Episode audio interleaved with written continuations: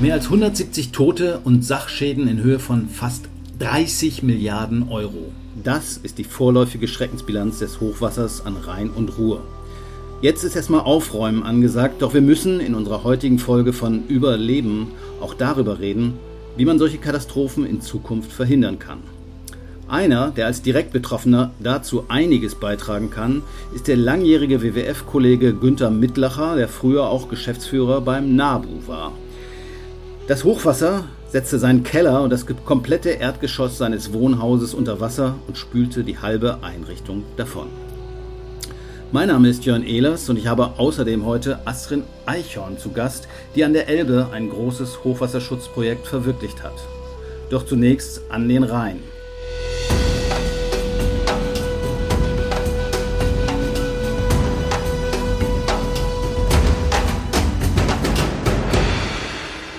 Hallo Günther, erst einmal vielen Dank, dass du dir trotz der Aufräumarbeiten Zeit genommen hast, um über deine Eindrücke zu reden. Du bist vor ein paar Monaten in Rente gegangen. Ich vermute, deinen Ruhestand hast du dir ein wenig anders vorgestellt, oder? Ja, Jörn, in der Tat. Und unglücklicherweise oder glücklicherweise, das kann ich gleich nochmal sagen, waren wir in Urlaub, als diese Flutwelle durch äh, unser Städtchen in der Nähe von Bonn zog. Und äh, der Bach, der da durchfloss, der war so groß, dass er die Straßen überschwemmt hat und auch vor unserem Garten und unserem Souterrain in unserem Haus keinen Halt gemacht hat. Das Problem war für uns, wir waren in Urlaub in Thüringen und Sachsen und haben abends einen Anruf von unserer Nachbarin bekommen, dass der Bach etwa zehn Zentimeter unterhalb Straßenniveau ist und es immer weiter steigt. Und zu dem Zeitpunkt, nachmittags um 5 Uhr, liefen im Prinzip schon die Keller voll.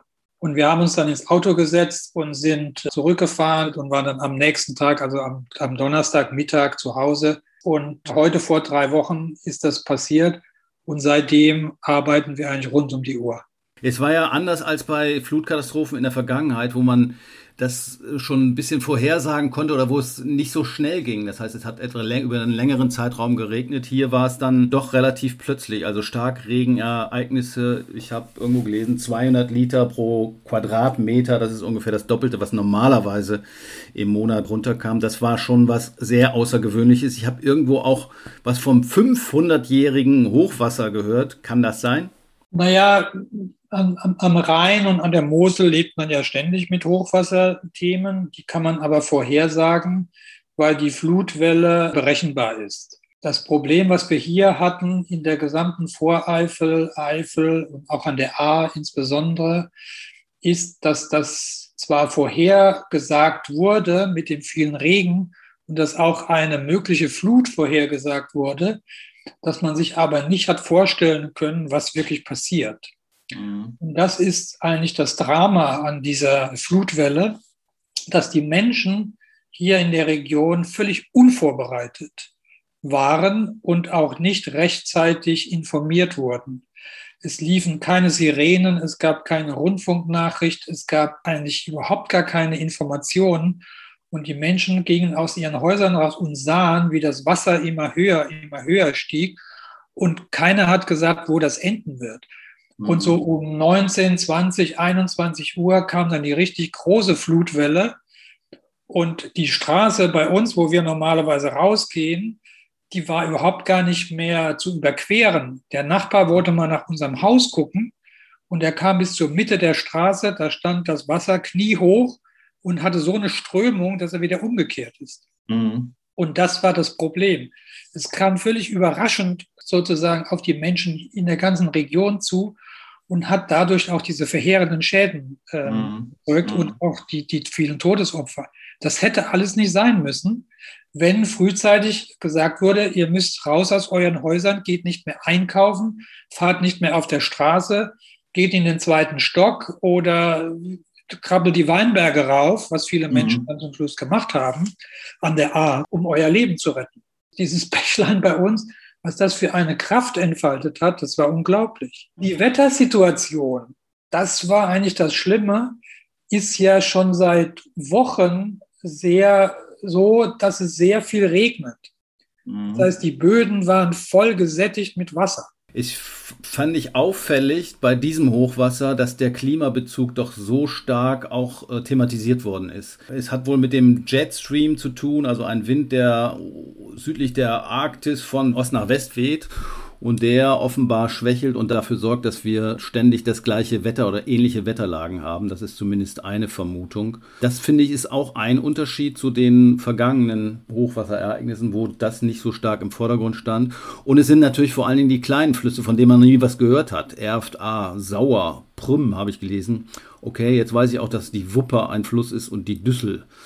Gut, was folgt daraus? Ich habe dich so verstanden, also die Vorwarnung hat offenbar nicht funktioniert, da muss einiges äh, passieren, aber muss sicherlich auch am Hochwasserschutz arbeiten. Wie siehst du die Situation in NRW? Muss erst immer was passieren, bevor tatsächlich Maßnahmen ergriffen werden oder ist dort einiges in Bewegung? Wie ist deine Einschätzung? was wir so gemerkt haben und deswegen sind die Menschen hier auch so sauer und so ärgerlich auf die ganze Lage, dass sozusagen keine Vorwarnung kam und auch keine Prävention mhm. und auch keine Vorsorge. Das Bundesamt heißt ja Bundesamt für Katastrophenschutz und für Katastrophenhilfe oder so ähnlich. Ja, die Hilfe kommt ja immer dann, wenn der Schaden da ist. Mhm. Aber was wir hier ja machen müssen, ist, wir müssen den Schaden vorsorglich verhindern. Das hätte man machen können. Da hätte man sehr viel mehr machen können. Und das ist, glaube ich, ein ganz wichtiger Punkt. Wir als Naturschützer sagen ja immer, die Flüsse brauchen mehr Raum. Das kann ich auch nachvollziehen, wenn man berücksichtigt, dass an den großen Flüssen 90 Prozent der Auen und Überflutungsgebiete versiegelt worden sind in den letzten Jahren. Aber die Situation in Rheinland-Pfalz und NRW ist ja ein bisschen anders als an der Elbe, wo am Fluss irgendwie ein paar Felder liegen, die man überfluten lassen kann. Wenn ich das richtig verstanden habe, ist es ja ein Tal. Da ist gar nicht viel an Überflutungsfläche da. Oder sehe ich das falsch? Na, das ist genau richtig. An der A da kann man keine Überflutungsauen anlegen, weil das ist ein Tal mit sehr schroffen Ufern und Felsen. Da geht gar nichts mehr und es ist sehr dicht besiedelt. Ja, mit Weinbergen, mit Weinorten. Die Menschen leben da ja seit, seit Tausenden von Jahren. Und es ist völlig anders wie am Rhein. Am Rhein gibt es große Retentionsgebiete, die man auch in den letzten Jahren hier angelegt hat. Das kann man fluten, wenn der Rhein Hochwasser hat. Aber an der A oder an der Erf, da gibt es nichts zu fluten weil diese Bäche, kleinen Flüsse aus der Eifel einfach sozusagen normalerweise im Hochsommer, wo wir jetzt sind, nicht so viel Wasser führen. Mhm. Und das ist einfach geschuldet dieser extrem anderen Wetterlage, dass sozusagen der Regen von Nordosten gegen diese Hügel sozusagen gedrückt wurde, die Regenwolken, und sich dort massiv abgeregnet haben. Es wurden eigentlich 150 Liter prognostiziert und es waren nachher 180 Liter auf den Quadratmeter. Mhm. Und weil es drei Tage am Stück geregnet hat und der Boden vorher schon gesättigt war mit Wasser, konnten die Flüsse und Bäche überhaupt gar kein Wasser mehr aufnehmen. Mhm. Ja, und das floss einfach oberflächlich ab.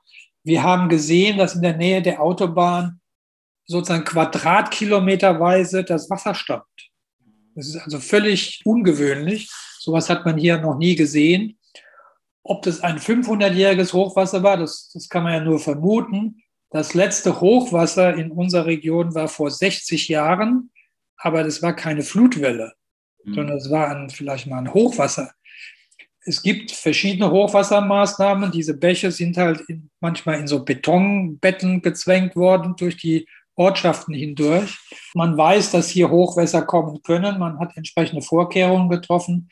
Aber das ist entweder eine Jahrhundertflut gewesen oder von mir aus auch eine 500-Jahresflut. Und da kann man sich eigentlich letztlich nicht dagegen schützen. Das mhm. ist der Frage. Man kann nur die Menschen entsprechend vorwarnen, dass sie Vorkehrungen treffen können. Und das ist das große Problem gewesen. Deswegen haben wir so viele Tote. Ja gut, vor 500 Jahren wohnten aber da sicherlich auch noch nicht so viele Menschen und es war auch nicht so viel Fläche versiegelt. Das ist ja auch ein großes Thema, was wir überall in Deutschland haben. Siehst du da Möglichkeiten in der Region tatsächlich auch mal zur Entsiegelung zu kommen? Ich glaube, wir sind insgesamt in Deutschland inzwischen bei 60 Hektar pro Tag über einen dicken Daumen. Es war schon mal noch schlimmer, aber eigentlich müssen wir Flächen auch wieder aufmachen und geht das in der Region überhaupt? Also das sehe ich als sehr schwierig an. Die Region ist sehr dicht besiedelt, ist eine Wachstumsregion. Hier werden immer mehr Straßen Gewerbegebiete und so weiter entwickelt. Das war letztendlich nicht der ausschlaggebende Punkt. Der ausschlaggebende Punkt war die Menge an Regen und ich würde das auch so als äh, aus ökologischer Sicht auf den Klimawandel zurückführen, dass diese Wetterlagen extrem lange in einer Region hängen bleiben mhm. und dadurch äh, diese Situation äh, erzeugen. Vor zwei Jahren hatten wir die Hitzewelle, das ist sozusagen das andere Extrem mit 35, 38, 40 Grad, wo hier in den Wäldern die Bäume reihenweise abgestorben sind. Das konnte man dieses Jahr besonders gut sehen.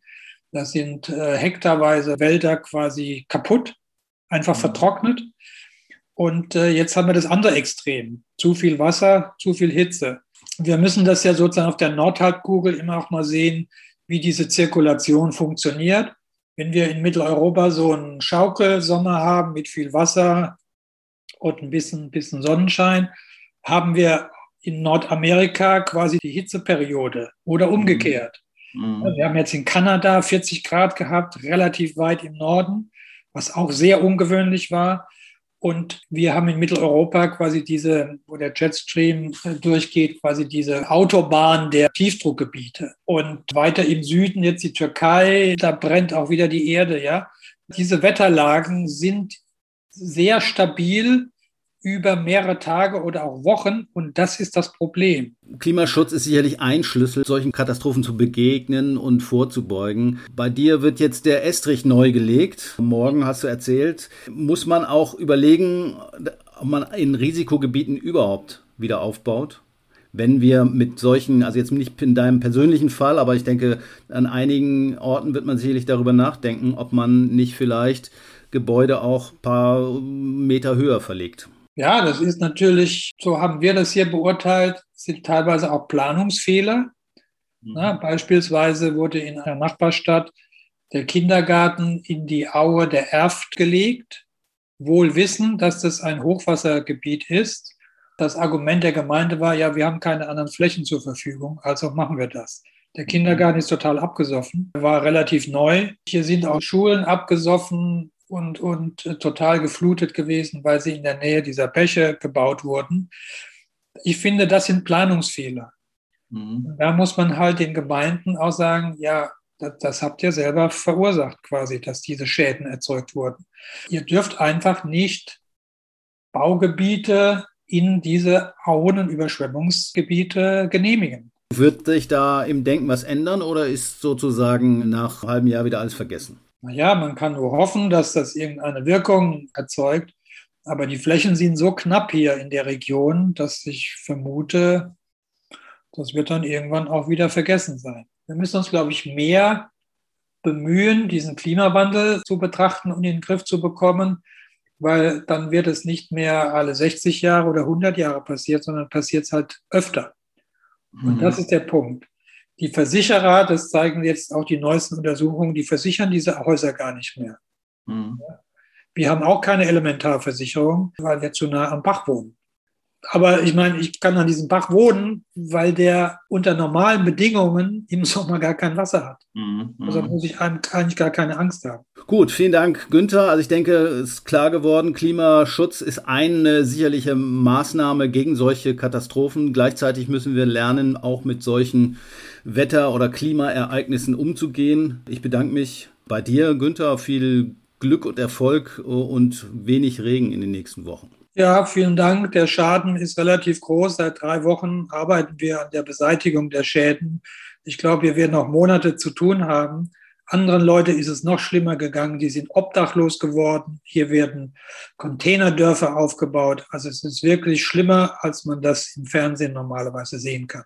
Und die vielen einzelnen Opfer und Geschichten, die wir hören, was so einzelnen Menschen passiert ist, das ist schon sehr, sehr traurig. Das hätte nicht sein müssen.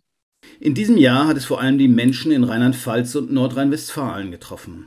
Aber auch im Osten der Republik hat man bittere Erfahrungen mit Jahrhunderthochwassern sammeln müssen.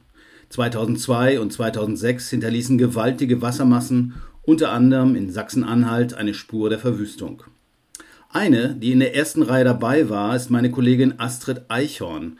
Sie hat in den vergangenen Jahren an der Mittleren Elbe ein Projekt geleitet, bei dem es darum ging, einen Deich zu verlegen und natürliche Überflutungsflächen für den Fluss zurückzuerobern. Ein Stück angewandter Naturschutz in Kombination mit Hochwasserschutz. Hallo Astrid, schön, dass du Zeit gefunden hast. Die Bilder aus Rheinland-Pfalz und Nordrhein-Westfalen waren für dich wahrscheinlich so eine Art Déjà-vu, oder? Ja, da hast du vollkommen recht. Wenn man solche Hochwasserereignisse diesmal am Fernsehen erlebt, dann kommen natürlich die alten Erinnerungen ziemlich hoch.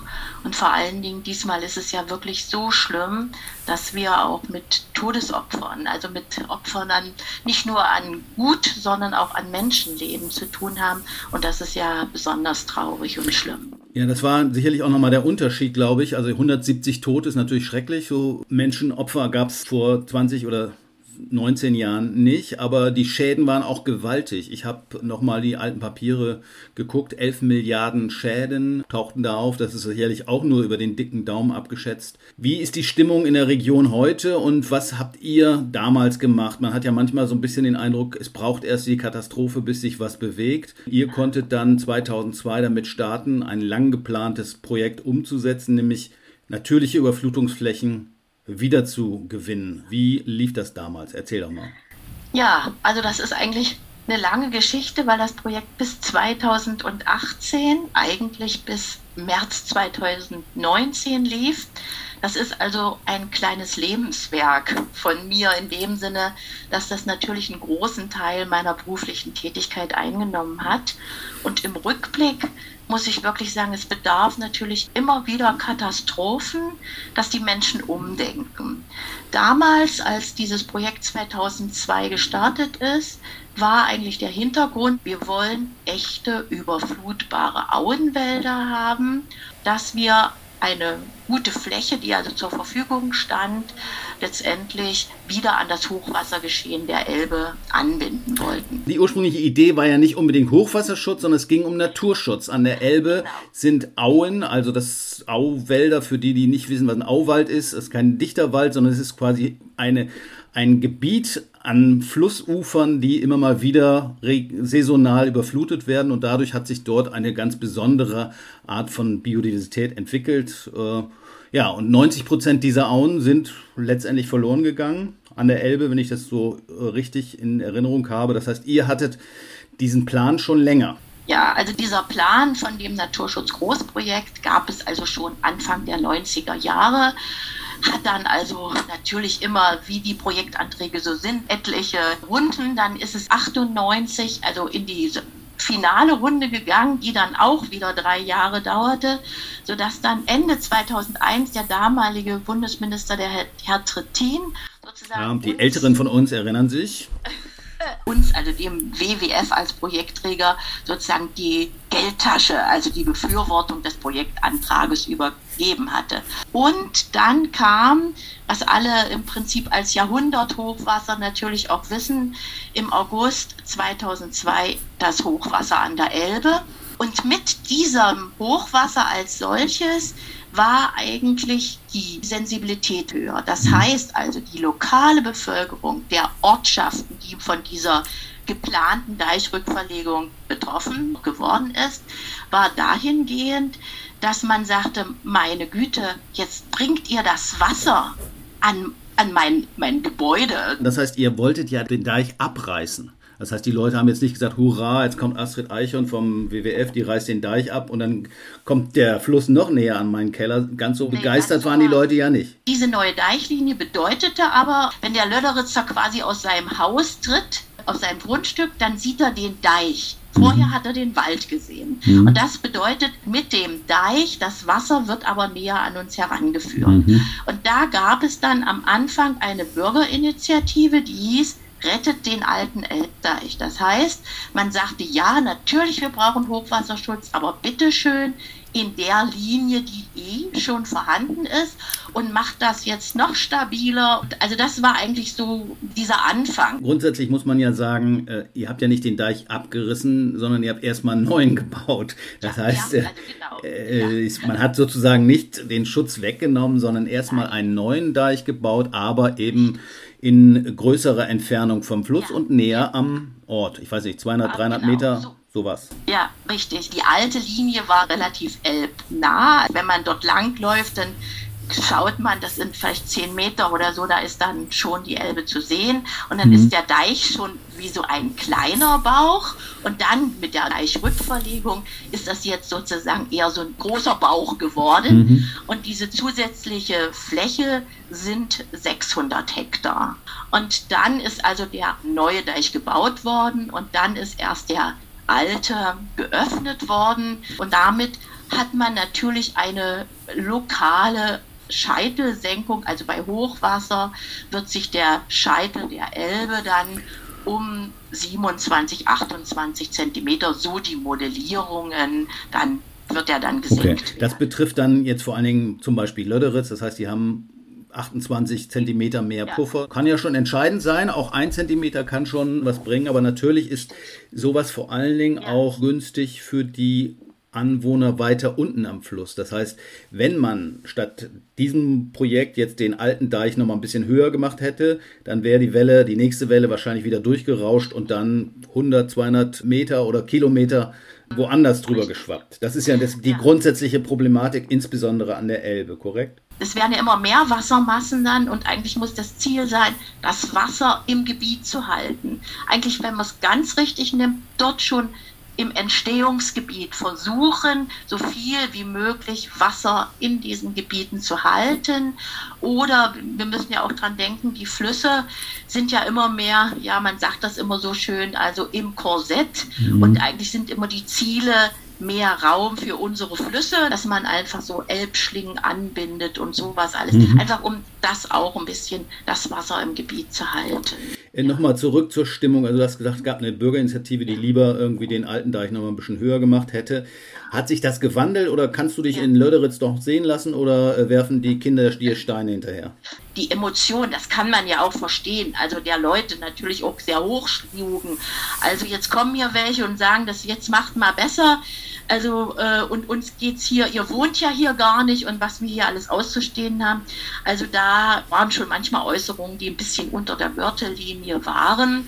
Aber man muss die Leute natürlich auch verstehen und ich muss selber sagen, ich wohne an der Mulde, habe ein kleines Häuschen und ich habe auch, was ich konnte, aus der unteren Etage in die obere geräumt. Mhm. Also das ist ja auch begründet mit dieser Angst. So. Und ich weiß, es gab ja das nächste große Hochwasser, was jetzt Elbe, Mulde, aber eben gerade in dem Bereich ist auch noch die Saale betraf. Und das war 2013. Mhm. Und in 2013 ist ein Saaledeich ja, wenn das zehn Kilometer sozusagen von diesem Löderitzer Forst entfernt ist, gebrochen und diese ganzen Ortschaften sind dann und standen unter Wasser. Mhm. Und da haben dann die Leute zu mir gesagt, schade, dass der neue Elbdeich, also unser Bau sozusagen, unsere neue Deichrückverlegung noch nicht fertig ist. Und dass dann Leute zu mir kamen und sagen, bald soll noch mal was da saniert werden. Warum machen wir da nicht auch eine kleine Deichrückverlegung? Also Leute, die vorher gegen Deichrückverlegung waren und sagen, bleibt in der alten Trasse, da ginge, die sagen, hatten dann sozusagen als Anregung, da könnte man doch auch mhm. einfach das verbinden mit der gebauten Deichrückverlegung. Und da habe ich einfach gemerkt, dass ein Umdenken war. Mhm. Es sind lange Prozesse und ich glaube auch, man muss da äh, das, was man verspricht, dann auch dort einhalten. Also für die Leute war, das verstehe ich auch alles, war ganz wichtig, dass das Wasser natürlich nicht in ihrem Keller war. Mhm. Das heißt, wir haben auch das Entwässerungssystem, also parallel zum Deich gibt es also ein Entwässerungssystem, um das Drängewasser des Deiches sozusagen aufzufangen. Das haben wir, das sind also reichlich sieben Kilometer. Das ist ertüchtigt, dort wo schon ein System war, und neu gebaut. Das mhm. heißt, wir haben in der gesamten Zeit eine Grundwasser- und Oberflächenmessung durchgeführt. Das wurde immer wieder modelliert, um zu wissen, wie muss denn eigentlich dieser Entwässer oder dieser Graben dimensioniert sein. Und es gibt ein Schöpfwerk. Das heißt, im Extremhochwasserfall, ja, dann mhm. kann ich das Wasser in dem Sinne wieder rüberschütten. Okay. Und dass man diese Dinge zugesichert hat und gesagt hat, also für euch wird sich der Zustand, den ihr jetzt habt, nicht verschlechtern, mhm. eigentlich verbessern. Aber wir haben gesagt, es verschlechtert sich nicht. Und der Deichkronenkontrollweg, also oben auf dem Deich der Weg, der wird ein Fahrradweg. Und vor allen Dingen eigentlich ist es auch der Flächen, die Flächen in mhm. Anspruchnahme. Mhm. Das ist also auch ein ganz großes Thema. Ja, das ist ja auch, die mussten ja auch irgendwo her. Das waren ja wahrscheinlich landwirtschaftliche Flächen. Die ja. musste man, hat man die gekauft oder? Wir haben also Folgendes getan. Wir haben gesagt, Landwirten, die der, der Fläche gehören und die die eigen bewirtschaften, bekommen die Fläche in Flächentausch. Also mhm. sozusagen, die kommen adäquat eine Fläche und diejenigen, die also nur in Anführungsstrichen, also die Eigentümer sind und die aber verpachtet, die bekommen das im Geldwert. Mhm. Und wir haben auch alles, was wir gebaut haben, auch wir hatten ja auch Lagerflächen, wir brauchten sechs, ein Hektar große Lagerflächen, macht natürlich Sinn, die in der Nähe des eigentlichen Bauwerkes zu stellen. Das heißt, wir haben dann auch landwirtschaftliche Nutzfläche zeitweise in Anspruch genommen. Wir haben in den ganzen Phasen halt die Landwirte damit immer ins Boot genommen. Das mhm. heißt also bei den Bauberatungen oder was ist jetzt, wann sind welche Fruchtfolgen, wann können wir auf welche Flächen oder all sowas, ja. Und das bedeutet aber jetzt auch, dass wir immer noch in bestimmten Abwicklungsprozessen mhm. sind und jetzt sind wir in 2021. Und das ist eben, dass solche Vorhaben enorm langen Atem mhm. brauchen. Und ich glaube, das ist eben das, dass man viel anders denken muss und viel vorausschauender denken muss, wenn man sagt, man möchte Naturschutz und Hochwasserschutz so Hand in Hand gehen. Ja. Also hört sich äh, aufwendig an äh, und man kann sich ungefähr vorstellen, dass das ein paar Jahre gedauert hat. Bei in deinem Fall oder in eurem Fall, in eurem Projekt waren es 18 Jahre. Ich habe noch mal in den alten Unterlagen geguckt. Ich glaube, insgesamt hat der ganze Spaß in Anführungszeichen auch eine ganze Stange Geld gekostet, nämlich 35 Millionen für 600 Hektar Auenfläche. Ich weiß nicht, das macht glaube ich, einen Quadratmeterpreis von, na, ich sag mal 50, 60 Euro. Ist jetzt nicht ganz billig, oder? Ja, wir haben natürlich noch andere Maßnahmen umgesetzt. Der Deichbau als solches war dann so, sage ich jetzt mal, ohne Flächenerwerb und das alles um die 25 Millionen. Aber trotzdem ist das natürlich sehr, sehr, sehr viel Geld. Und ich muss auch sagen, ursprünglich ist das Projekt mal auf zehn Jahre kalkuliert worden. Und mit der Hälfte der Summe. Mhm. Und man muss immer, also das ist ja ein gefördertes Projekt, wo 75 Prozent der Bund gezahlt hat, 15 Prozent das Land Sachsen-Anhalt und 10 Prozent der WWF. Das wollen wir auch nochmal betonen an dieser Stelle. Vielen Dank für die Leute, die uns das Geld gegeben haben, damit ja, wir das richtig. machen konnten. Ja, Sei hier auch nochmal ausdrücklich betont. Denn es ist wirklich so, 10% von 35 Millionen ist auch nicht wenig. Ja? Man musste alle immer ins Boot, also alle drei Finanziers quasi in das Boot holen und sagen, äh, ja, das wird jetzt teurer. Ja, äh, und das ist eben, da bin ich wirklich dankbar, dass es einen Berliner Flughafen gibt, eine Elbphilharmonie und solche Großvorhaben, die im Prinzip zeigen, dass es was man mal kalkuliert hat, dass es natürlich auch Veränderungen gibt. Was kostet so ein Kilometer Deich, so wie ein Kilometer Autobahn oder wie muss man sich das vorstellen? Vier Millionen. Okay. Muss man lange verstricken, auf jeden Fall. Ja. Ihr habt 600 Hektar renaturiert. Da, ich meine, so ein Auwald oder die Bäume, die da stehen, äh, die wachsen ja nicht in einem Jahr, sondern es dauert noch. Wie sieht es denn da aus? Jede Menge Insekten ja. wahrscheinlich, jede Menge Mücken sollte man sich nicht blicken lassen, oder? Das ist, das ist Auwald typisch, ne, dass ich halt zu bestimmten Zeiten dort auch nasse Flecken habe oder Tümpel oder äh, kleine Gewässer, die also zeitweilig da sind und dass ich natürlich dann auch entsprechende Stechmücke mal dabei habe, das ist auch dabei, das ist völlig klar. Aber das ist einfach das Typische vom Auenwald. Mhm. Das ist ja auch ein vorhandener Wald, aber dieser Wald, der jetzt sozusagen dort steht oder der der Elbe zur Verfügung gestellt wird, will ich es mal so rum sagen, ist ein sogenannter Prozessschutzwald. Das heißt also, der Wald kann also tun und lassen, was er will in dem Sinne. Also eine natürliche mhm. Entwicklung dieses, dieser Fläche. Und da haben wir natürlich auch diesen Totholzanteil, mhm. der wieder für ganz spezifische Käfer, die nur äh, dort leben können, also ganz wichtig ist. Mhm. Und gerade man sagt ja mal, Auenwald ist so Hotspot äh, in der Biodiversität, dieser Artenreichtum.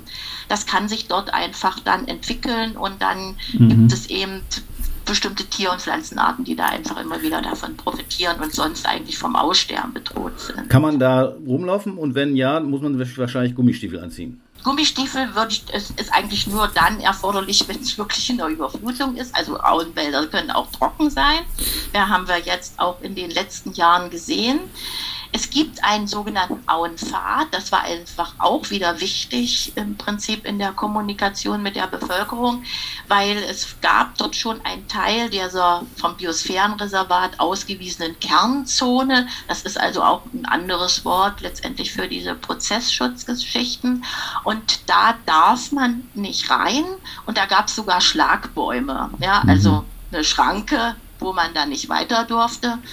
Und das war auch so ein Punkt, dass man das dann sehr mit Grenze und DDR und sowas verbunden hat.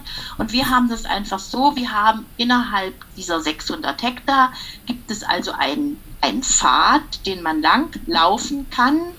Und der ist, der sind forstliche Wege, die eh schon in diesem Gebiet vorhanden waren, die also weiter offen gehalten werden. Und dann kann man wirklich dort diese Natur oder die Entwicklung der Natur dann auch erleben. Es wird auch eine Wandlung geben, das heißt also durch die Dürre gibt es auch jetzt mehr abgestorbene Bäume, mhm. dann kommt wieder natürlicher Aufwuchs, ja. Also dieses Wechselspiel ist dort einfach möglich. Okay, so eine Art Labor, Naturlabor, wenn man so will, und man kann dem Wald beim Wachsen zuschauen.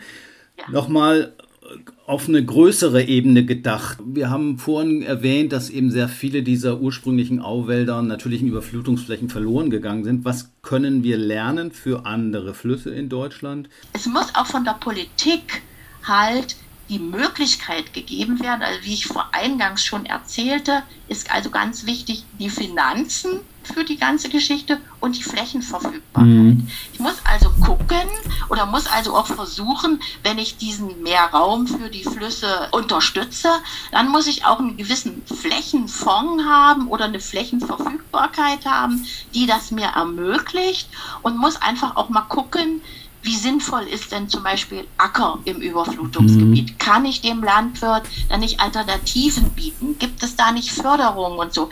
Also ich kann ja auch nicht über die Köpfe hinweg das alles mhm. machen. Also Leben am Fluss ist ja wunder, wunderbar. Ja? Also das hat ja ganz viel Reiz. Aber ich muss natürlich gucken, wie hochwassergefährdet ist es und was bedeutet das, wenn ich das dann als Baugebiet ja. ausweise. Ist das eigentlich logisch, das so zu tun? Also ich denke, da muss einfach auch ziemlich viel Umdenken erfolgen. Mhm. Gut, du hast Hochwasserschutz, Naturschutz, die Wiedervernässung von Auen gewählt. Es gibt noch ein paar andere Maßnahmen, zum Beispiel die Versiegelung von Flächen angehen, landwirtschaftliche Nutzung ändern. Vielen Dank. Wir haben eine Idee bekommen, was es bedeutet, Naturschutz und Umweltschutz und Hochwasserschutz miteinander zu versöhnen. Und wir haben gelernt, glaube ich, dass man dazu einen langen Atem braucht. Immer wenn mal wieder ein Hochwasser kommt, dann kommt Bewegung in die Diskussion. Das bleibt, glaube ich, auch zu hoffen nach der jetzigen Hochwasserkatastrophe, dass einiges in Bewegung gekommen ist oder kommen wird. Es bleibt auf alle Fälle noch viel zu tun. Vielen Dank nach Dessau und wir hören uns wieder bei der nächsten Folge von Überleben. Dann geht es wahrscheinlich mal wieder um das Thema Klima.